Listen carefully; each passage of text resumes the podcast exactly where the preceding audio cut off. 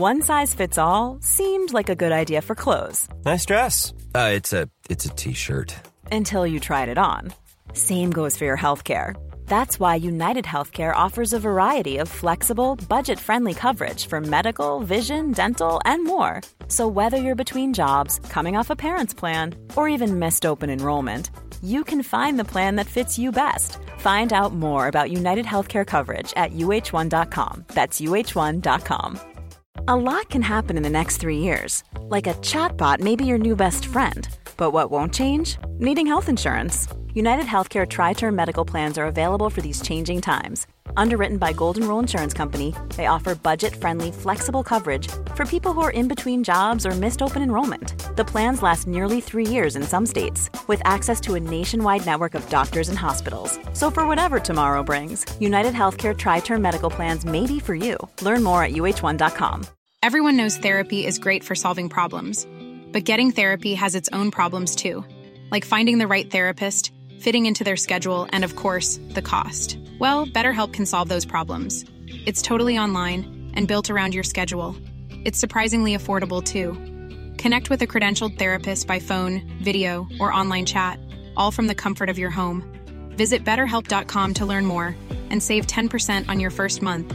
That's BetterHelp H E L P. Bienvenue sur le podcast qui vous donne de l'empowerment. Si vous êtes ici, ce n'est absolument pas par hasard. Je suis Laurita et ma mission est de vous guider vers une vie plus consciente, plus alignée et plus harmonieuse. Je vous diffuse chaque jour de l'inspiration et partage mes réflexions pour vous permettre d'incarner la personne que vous méritez d'être. Si ce podcast vous plaît, je vous invite à le partager, à le noter avec la note qui vous semble la plus juste et à vous abonner pour ne rien louper. Bonjour à tous Comment devenir une famille nomade? J'ai eu envie de vous faire ce podcast parce que d'une part, j'aurais bien aimé entendre un podcast comme celui-ci quand j'ai commencé à l'envisager, mais aussi rassurer peut-être ceux qui n'oseraient même pas y penser dans leurs rêves les plus fous, et évidemment l'envers du décor dont on ne parle jamais, et tout ce que ça implique que d'être une famille nomade. Dans ce podcast, vous entendrez des astuces, des choses que j'ai mis en place personnellement, mais aussi bah, des choses qui tombent sous le sens auxquelles on ne pense pas forcément, pour vous donner une overview de ce que ça implique d'être une famille nomade. Le Covid a eu un impact positif, selon moi, sur le monde du travail. On est plus à même à faire du télétravail, les gens se sont mis à leur compte, et donc la question du lieu dans lequel on veut vivre se pose réellement. Comment est-ce qu'on s'organise quand on est une famille nomade? Comment on fait face aux drapeaux rouges? Comment on fait face aux imprévus? Tout ce que ça implique, parce que oui, c'est génial, bien sûr, comme tout, mais ça peut aussi être nuancé. Pour ceux qui ne m'entendent pour la première fois, je suis Laurita, j'ai une fille de deux ans et demi, et je vis où les énergies me mènent, globalement. Qu'est-ce que ça veut dire concrètement d'être une famille nomade? Nomade, selon moi, ça n'est pas un mode de vie, mais c'est plutôt un état d'esprit. Je n'aurais jamais pu imaginer être nomade il y a quelques années. J'étais beaucoup trop attachée au matériel. Et grâce à un profond travail d'introspection, que vous pouvez faire aussi d'ailleurs dans l'expérience Shine, les liens sont dans les notes du podcast, j'ai compris que plus on s'attache, moins on est libre. Plus on s'attache au matériel et moins on est libre, même mentalement. Il y a trois ans, je suis partie vivre aux USA. J'ai fait du tri dans mes affaires, dans ma vie, et aujourd'hui, ma vie entière ne tient que dans deux valises. Mon mari également, je veux dire, sa vie ne tient que dans deux valises, hein, pas que mon mari tient dans la valise, et ma fille a une valise pour elle. Et quand je dis deux valises, ça comprend les vêtements, les papiers importants, l'électronique, les ordinateurs, les téléphones, etc., les produits de beauté, bref, absolument tout. Être nomade, c'est plutôt se sentir chez soi n'importe où. C'est peut-être aussi ne pas savoir quoi répondre à la question d'où viens-tu et surtout où vas-tu? On m'a souvent répété qu'avec des enfants, je ne pourrais plus jamais voyager. Mais bien sûr que si. Il suffit d'être organisé. Donc c'est pour vous, si vous aussi vous vous dites non mais avec des enfants c'est trop compliqué, c'est un petit peu plus compliqué mais c'est possible. Premièrement le travail, parce que c'est quand même le nerf de la guerre. Aujourd'hui, j'ai la chance de travailler d'où je veux, et quand je dis j'ai la chance, j'aimerais même dire que je me suis créé cette chance euh, grâce à mes neuf sources de revenus, concept que vous pouvez découvrir et mettre en place aussi dans le Money Magnet. Les liens sont dans les notes de ce podcast. C'est une expérience de deux heures, c'est un workshop qui vous prend par la main et qui vous montre étape par étape comment avoir plus d'argent. Et mon conjoint aussi s'est créé cette chance de pouvoir travailler d'où il veut. Il travaille pour une entreprise flexible, moderne, qui lui laisse l'opportunité de travailler n'importe où dans le monde, tant que le travail est bien fait. Évidemment, ça ne s'est pas fait du jour au lendemain, mais c'était pour lui un non négociable. Et donc c'est sur cet axe-là qu'il a négocié son contrat. Parce que pour lui, la liberté géographique, c'est hyper important. Moi, je suis à mon compte, j'ai mon entreprise, donc évidemment, je travaille d'où je veux. Il me suffit d'être disponible pour mes clients. Mais, et encore, comme j'ai des sources de revenus passifs, je n'ai même plus vraiment besoin d'être euh, impliquée, disons, euh, physiquement et moralement dans le développement de mon entreprise. Donc voilà, lui et moi sommes libres géographiquement. Et on a préparé ce style de vie depuis plusieurs années. C'est pourquoi j'ai pris la décision à la base, à la naissance de ma fille, de lui parler en anglais pour faciliter son intégration n'importe où. Donc notre fille de deux ans et demi comprend et parle l'anglais et le français, ce qui lui permet d'être aussi nomade dans sa tête. Donc ça, c'est la partie boulot. J'ai conscience que certaines entreprises sont assez réfractaires, ne serait-ce que pour des histoires de taxes, que pour des histoires de visa, etc., de permettre à leurs employés de travailler n'importe où dans le monde. Néanmoins, si vous parlez français, a priori vous êtes en France, ou peut-être au Canada, je ne sais pas, mais ou en Belgique ou en Suisse, ou peu importe, mais en tout cas, vous êtes peut-être européen et vous avez cette chance de travailler n'importe où en Europe, surtout qu'il n'y a pas de décalage horaire, donc ça peut être pratique. Ensuite, il faut savoir que quand on travaille à l'étranger, par exemple mon conjoint, lui, a un CDI en France, euh, eh bien il est obligé de passer six mois sur le territoire français. Donc ça veut dire qu'on est obligé de revenir régulièrement, ce qui nous va très bien au final puisque notre famille est ici. Il n'y a pas de possibilité de travailler à l'étranger sans visa. Donc c'est aussi un point sur lequel il faut se pencher, et je dirais même plus creuser, parce qu'il y a plein de sortes de visas en fonction des pays. C'est vraiment un travail fastidieux à faire, mais vous le savez, quand on veut, on peut. En tout cas, les visas, c'est aussi une partie intégrante du processus de devenir une famille nomade. Par exemple, Bali, enfin, vient de mettre en place un visa de 5 ans pour les expatriés. Donc, pour les entrepreneurs, il est possible de rester 5 ans à Bali parce qu'ils vont rapporter du business. C'est des, pays qui ont tout compris, qui sont intelligents et qui se sont dit, OK, vaut mieux mettre en place un visa qui permet aux entrepreneurs de venir et de faire de l'argent sur le territoire parce qu'ils vont également consommer et que ça va booster l'économie du pays. Certains autres pays, comme les États-Unis par exemple, n'ont pas forcément besoin de ça ou n'en ont pas l'envie parce qu'ils ont peur de ne plus contrôler l'immigration et ne permettent pas ce genre de visa. C'est pourquoi les États-Unis, c'est très difficile d'accès. Je vous ai mis dans les notes si ça vous intéresse, si vous aussi vous avez envie de partir vous expatrier aux US, je vous ai mis un, guide d'étape par étape comment faire, décidément, pour partir s'expatrier de façon légale, évidemment. Ensuite, avant d'envisager une quelconque expatriation, il faut penser aux assurances. C'est vraiment pas fun, mais pourtant, c'est un must avant de partir parce qu'on ne sait jamais. En France, notre système de santé est tellement performant et tellement opaque aussi qu'on oublie le coût de la moindre visite chez un généraliste. À l'étranger, dépendamment d'où est-ce que vous voyagez, la note peut être très salée. Une bonne assurance santé est donc primordiale pour être prise en charge régulièrement et sérieusement, être serein et surtout ne pas avoir à choisir entre sa santé et son compte en banque. Il y a un mois, j'étais à Miami et j'ai eu soudainement pendant la nuit mon œil, j'ai senti mon œil me brûler, mais me brûler tellement fort, je n'arrivais plus à l'ouvrir. Je me suis demandé ce qui se passait. J'ai eu très peur de perdre la vue. Donc, j'ai appelé un hôpital, bah, les urgences ophtalmiques en fait de Miami, pour leur dire est-ce que vous êtes ouvert, est-ce que je peux venir, c'est horrible, aidez-moi quoi.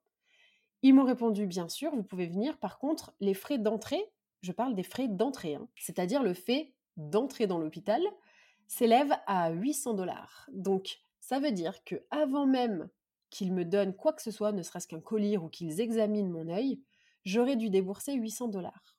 Donc à ce moment-là, je me suis dit, est-ce que tu vas attendre un petit peu, voir si ça s'améliore, et prendre le risque de perdre ton œil, ou plutôt, est-ce que je vais aller à cet hôpital et tant pis euh, que mon œil vaut 800 dollars et j'y vais quoi?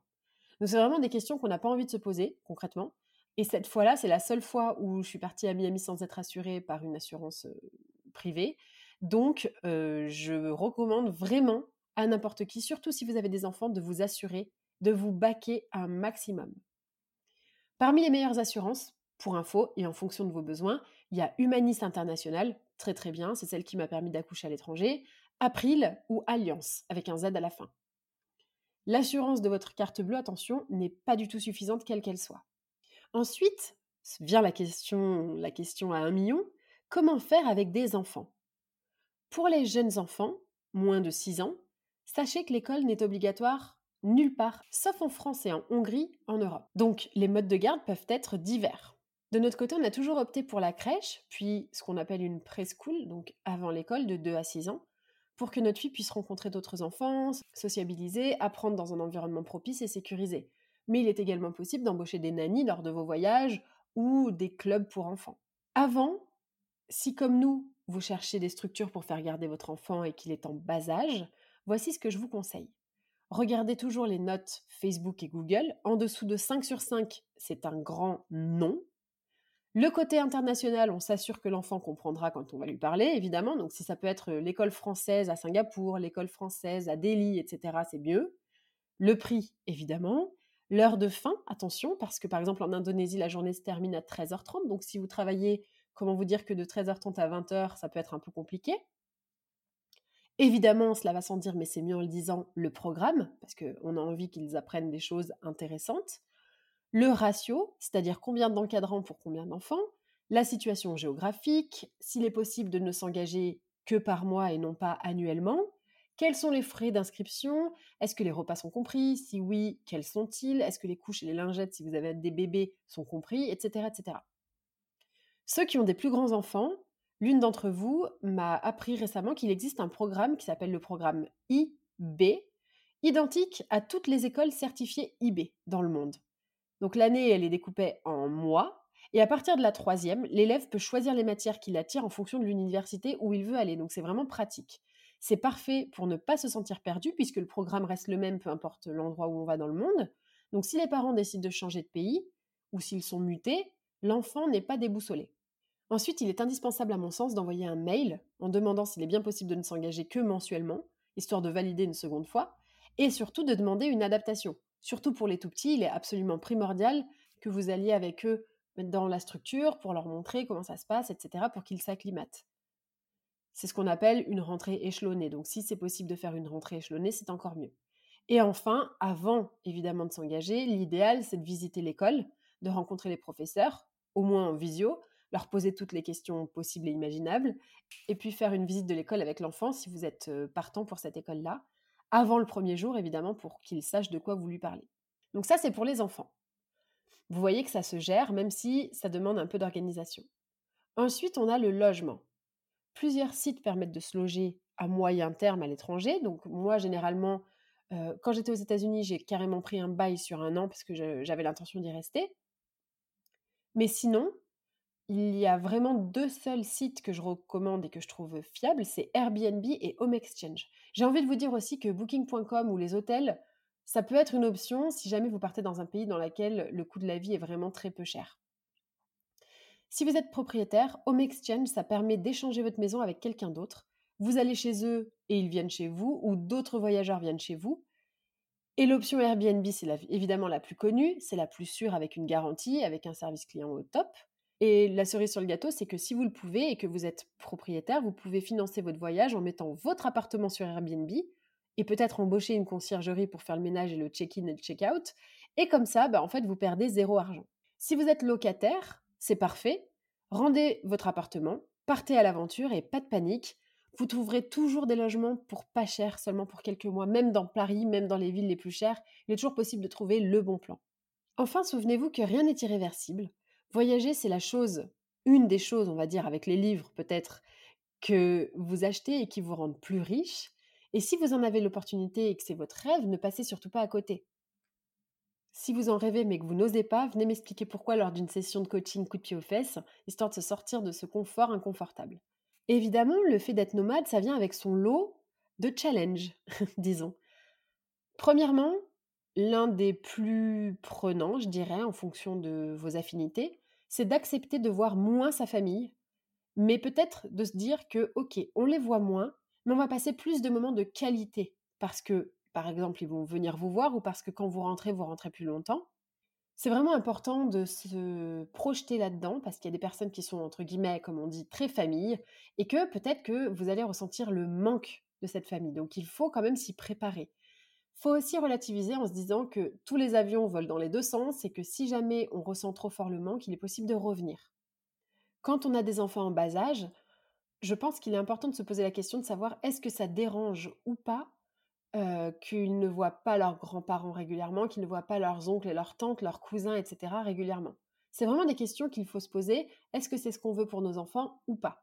Est-ce que le fait de découvrir, de, voir plein de choses, ça prévaut sur le fait de créer du lien avec sa famille quand on est tout petit? Ça, c'est vraiment propre à chacun et j'ai envie de vous dire, c'est à votre discrétion. Personnellement, j'ai jugé que passer des moments de qualité plus longtemps avec ma famille quand je les vois, même si ces moments sont plus espacés, ça me permet un équilibre et ça permet aussi à ma fille de découvrir plein de choses et je pense que c'est vraiment une richesse à terme. L'un des gros points noirs de l'expatriation, c'est le niveau administratif. Si vous êtes comme moi, ça peut vous refroidir. Perso, je déteste tout ce qui est admin. Ça me met la boule au ventre, enfin vraiment l'enfer.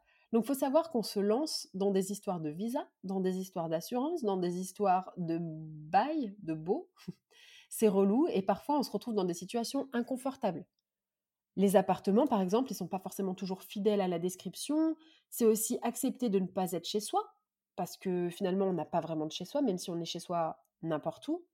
On a du coup beaucoup moins d'affaires.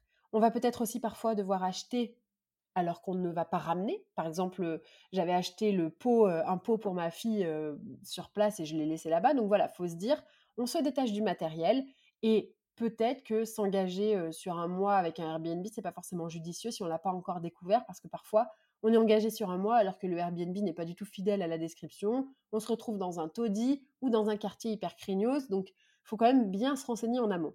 Le décalage horaire, c'est vraiment infime, mais ça peut être aussi un peu compliqué pour les enfants, mais même pour nous. par exemple, si vous êtes une femme, je sais que moi, le décalage horaire, ça me bouscule tout dans mes, règles, donc c'est super relou. Donc il faut aussi prendre ça en compte, même si bah voilà, c'est temporaire et c'est pas, c'est pas très grave, mais c'est important de le savoir. Ce qui aide, c'est préparer les enfants, pas trop longtemps à l'avance, parce que vous le savez, pour eux, des mois, c'est long, mais peut-être quelques semaines avant, reproduire leur environnement une fois sur place, avec les mêmes draps, les doudous, les mêmes livres, pour qu'ils aient des repères parler beaucoup, expliquer, même si nous, ça nous semble évident, pour les enfants, c'est important de mettre des mots sur ce qui va se passer. Pour garder un lien avec sa famille, ce qui peut être pas mal aussi, c'est utiliser WhatsApp, des groupes, etc. Mais attention avec ça, parce que du coup, je trouve, perso, dans mon expérience, que on, finalement, on passe plus de temps sur WhatsApp qu'à vivre vraiment l'expérience, à partager des photos continuellement, etc. Puis les gens estiment que comme vous partez, bah, vous avez plus de temps pour écrire des textos, etc. Et ils ne comprennent pas. Donc attention de ne pas non plus alimenter trop ce truc-là de dépendance affective dans un groupe WhatsApp ou Facebook ou peu importe. Pour rencontrer des gens, parce que parfois quand on est expatrié, on peut se sentir un peu seul, il y a souvent des groupes de Français expatriés sur Facebook, ou par exemple, moi j'étais inscrite à Mum in Miami, donc toutes les mamans de Miami, et du coup j'ai rencontré pas mal d'amis là-dessus aussi. Faut vraiment se forcer à recréer un réseau solide parce que franchement, sur place, parfois ça peut vraiment aider. Et puis même, on est des animaux sociaux, on aime le contact. Donc si vous n'avez pas le contact facile, les groupes Facebook, c'est vraiment l'idéal. Vous pouvez aussi rencontrer des gens dans vos groupes d'activités, de sport, de musique, de chant, de créa, enfin peu importe, mais en tout cas, ça peut être une bonne option Facebook pour ça. Et enfin, euh, se renseigner sur les hôpitaux les plus proches de votre logement, mais aussi les hôpitaux les mieux notés. Est-ce qu'il y a des urgences pédiatriques, par exemple? Est-ce qu'il existe des hôpitaux internationaux en fonction d'où vous allez? Est-ce que vous n'allez pas vous retrouver dans un petit patelin où vous n'aurez pas d'option euh, de soins? Donc toutes ces choses-là, c'est des choses à prendre en compte auxquelles on ne pense pas forcément quand on n'y est pas confronté. Et bah, on se retrouve un peu devant le fait accompli. Ce podcast, il a vraiment un but informatif pour le coup, il est un petit peu différent des autres, mais j'ai pensé que ça pouvait aussi vous donner une autre perspective, de vous dire qu'il est possible de voyager avec des enfants, il est possible de vivre ailleurs avec des enfants de façon relativement simple et que surtout le voyage est une richesse. J'espère que ce podcast vous a plu et je vous dis à très vite pour un prochain épisode.